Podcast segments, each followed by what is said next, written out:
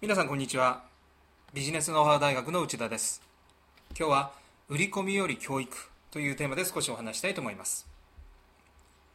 政治学を研究するある学者の方と話す機会がありました。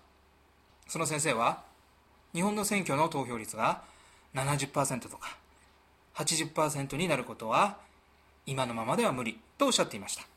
確かにほとんどの選挙の投票率は50%以下です。テレビ CM やポスターで人気タレントが告知しても半分以上の人が選挙に行かないわけです。選挙に行こうと今後どんなに宣伝しても状況は変わらない。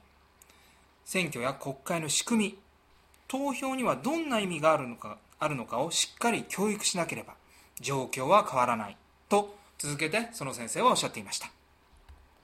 よく思い返してみると政治や選挙について知らないことは多いものです。知らないから関心が持てない。関心がないから選挙に行かないというのは一理あります。その証拠にテレビで池上彰さんの分かりやすい解説を聞いて政治に興味を持った方は少なくないはずです。選挙の投票率を上げるために。宣伝や告知も大切ですがそれ以上に教育が重要なわけです。これはビジネスでも同じです。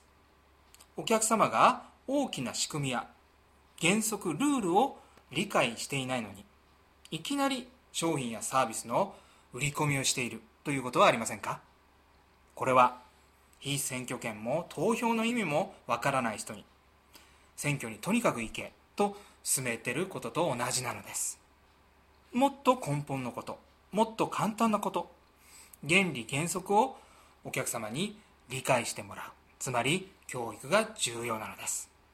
さああなたのビジネスでも教育をもう一度考えてみてください。今回はここまでです。それではまた次回をお楽しみに。